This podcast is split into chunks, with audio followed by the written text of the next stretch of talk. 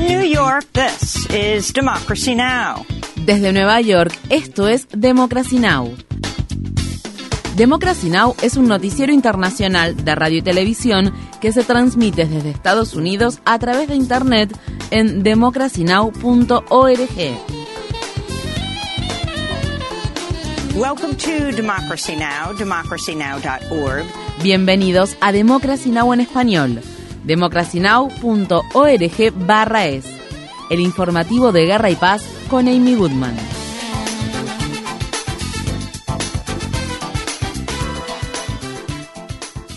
La secretaria del Tesoro de Estados Unidos, Janet Yellen, realizó el lunes un viaje del que no se tenía previo aviso a la ciudad capital de Ucrania, Kiev, y anunció un nuevo paquete de ayuda económica para Ucrania por 1.250 millones de dólares. A un año del comienzo de esta invasión a gran escala, el mensaje del presidente Biden que les traigo es simple. Estados Unidos respaldará a Ucrania el tiempo que sea necesario. Durante su viaje, Yellen también advirtió que China enfrentará graves consecuencias si brinda apoyo material a Rusia, lo que violaría las sanciones respaldadas por Estados Unidos que le fueron impuestas a Moscú. El lunes, China criticó a Estados Unidos por su rol en la guerra que se libra en Ucrania. Un portavoz del Ministerio de Relaciones Exteriores de China dijo, mientras Estados Unidos ha intensificado sus esfuerzos para enviar armas a una de las partes en conflicto, prolongando de ese modo la lucha y haciendo que sea difícil alcanzar la paz, con frecuencia ha difundido información falsa sobre el suministro de armas de China a Rusia. La semana pasada, China publicó un plan de paz de 12 puntos para poner fin a la guerra en Ucrania. En noticias relacionadas, el presidente de Bielorrusia, Alexander Lukashenko, llegó a China para una visita de Estado de tres días, al tiempo que el secretario de Estado de Estados Unidos, Tony Blinken, visita Kazajistán para reunirse con los principales diplomáticos de los países de Asia Central. En Turquía, al menos una persona murió el lunes luego de que otro terremoto sacudiera la región sureste del país. 29 edificios colapsaron por el temblor que se produjo tres semanas después de que un par de devastadores terremotos dejaran un saldo de más de 50.000 personas fallecidas en Turquía y Siria. Durante el fin de semana, el director ejecutivo del Programa Mundial de Alimentos, David Beasley, describió la situación que enfrenta el sur de Turquía como apocalíptica. Beasley dijo, la magnitud de la devastación que vemos aquí es realmente incomprensible. La organización israelí de derechos humanos, B'Tselem, acusó al gobierno de Benjamin Netanyahu de haber respaldado un pogromo en el pueblo palestino de Huwara. Grupos de colonos israelíes atacaron el domingo por la noche el pueblo, donde prendieron fuego autos y casas y mataron a Sameh Aktash, un hombre palestino que había regresado recientemente de Turquía, donde se había ofrecido como voluntario para colaborar con las tareas de rescate tras los terremotos que sacudieron a dicho país. La organización Betzelem dijo, el régimen supremacista judío ayer llevó a cabo un pogromo en los pueblos que se encuentran alrededor de Naplusa. No es que ellos hayan perdido el control. Así es exactamente cómo se ejerce el control israelí. Los colonos realizan el ataque, las Fuerzas Armadas garantizan que puedan llevarse a cabo, los políticos lo respaldan. La forma en la que estos entes trabajan es sinérgica. La revista israelí Más 972 informa que las Fuerzas Armadas israelíes permitieron que los violentos colonos ingresaran a la localidad de Huwara a pie, mientras que impedían la entrada de periodistas, médicos y trabajadores humanitarios palestinos. Según The Washington Post, Israel aún no ha arrestado a ninguno de los colonos que participaron del violento ataque. Estas fueron las palabras expresadas por el portavoz del presidente palestino Mahmoud Abbas, Nabil Abu Rudeiné. Sin duda alguna, esta es una guerra contra el pueblo palestino, una guerra inclusiva respaldada por el gobierno israelí. A pesar de que algunos intentan negarlo, estos ataques que llevan a cabo los colonos son parte de la política del gobierno. Estos crímenes recibirán castigo y los israelíes, al igual que sus fuerzas armadas, tendrán que rendir cuentas por todo lo que suceda. Y el gobierno estadounidense, quien también respalda este gobierno, debería detener toda esta violencia y todos estos crímenes. El pueblo palestino no será derrotado ni tampoco retrocederá. Los inculparemos en todas las plataformas internacionales.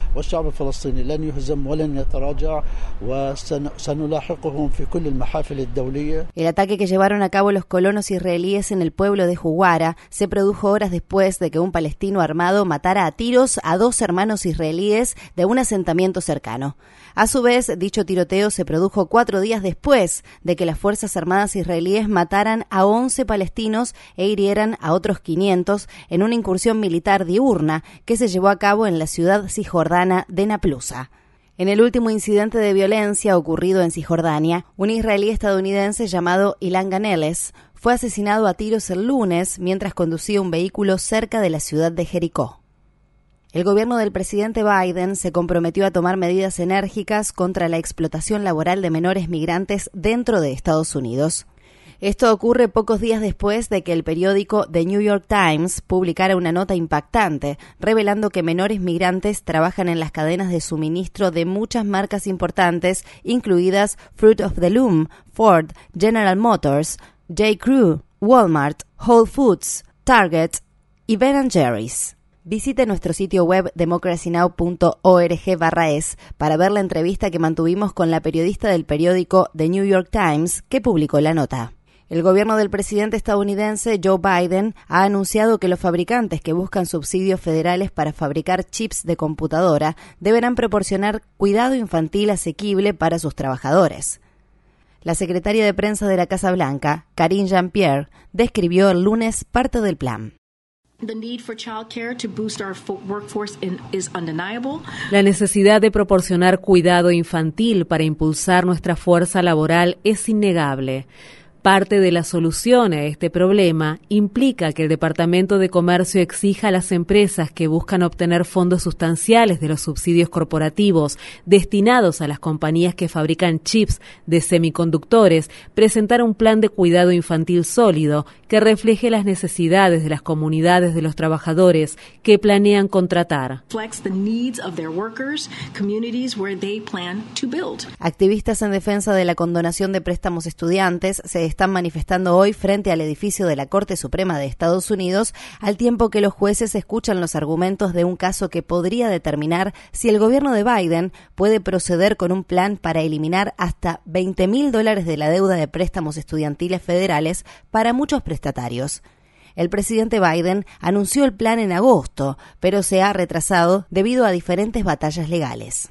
En otras noticias sobre la Corte Suprema de Estados Unidos, los jueces acordaron el lunes escuchar los argumentos en un caso que podría decidir el destino de la Oficina para la Protección Financiera del Consumidor, la que fue creada por el presidente Obama tras la crisis financiera. El propietario de canal Fox News, Rupert Murdoch, admitió bajo juramento que muchos presentadores de su cadena televisiva respaldaron las afirmaciones falsas de Donald Trump sobre las elecciones presidenciales de 2020.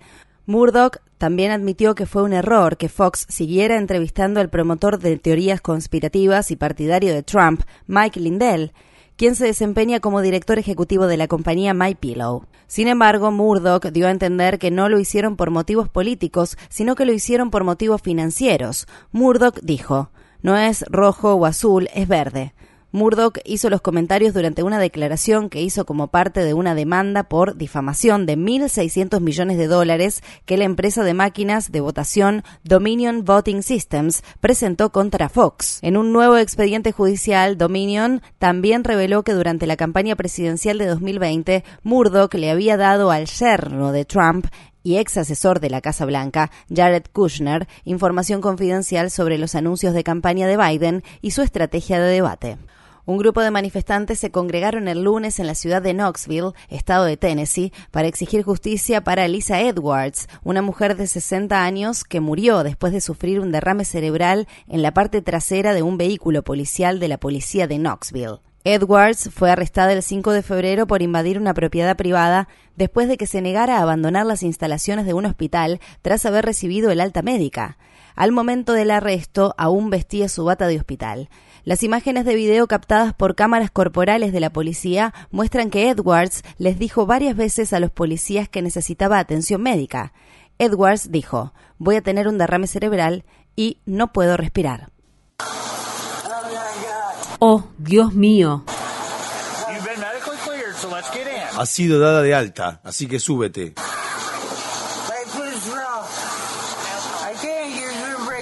¿Puedo hacer una pausa, por favor? Ni siquiera puedo respirar.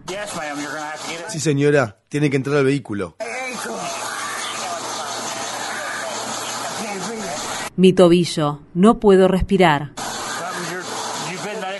Usted ha sido dada de alta, señora. Esto no va a funcionar, así que necesitamos que nos ayudes. Me duele la mano. Señora, tiene que entrar al vehículo.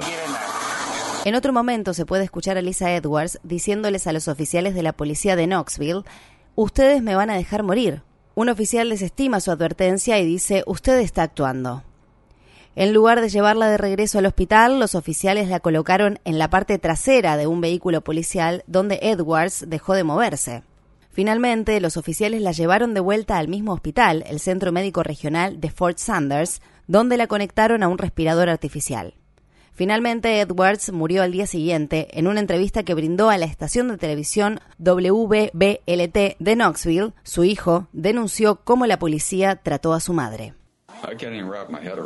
Ni siquiera puedo asimilar lo que sucedió. Simplemente no entiendo cómo alguien podría tratar a una persona de esa manera, la manera en que la trataron a ella, como si fuera basura.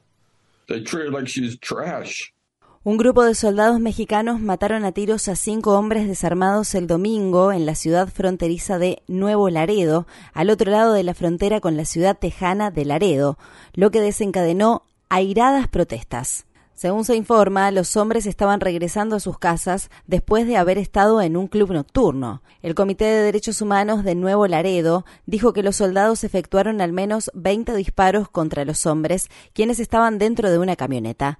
Una sexta persona que se encontraba en la camioneta resultó herida. Posteriormente, los soldados dispararon para dispersar a los residentes locales que comenzaron a protestar en el lugar del tiroteo. En Ecuador, el líder indígena de la comunidad Aikofan, Eduardo Mendúa, quien luchó contra la extracción de petróleo en la selva amazónica y era miembro de la Confederación de Nacionalidades Indígenas del Ecuador, fue asesinado el domingo.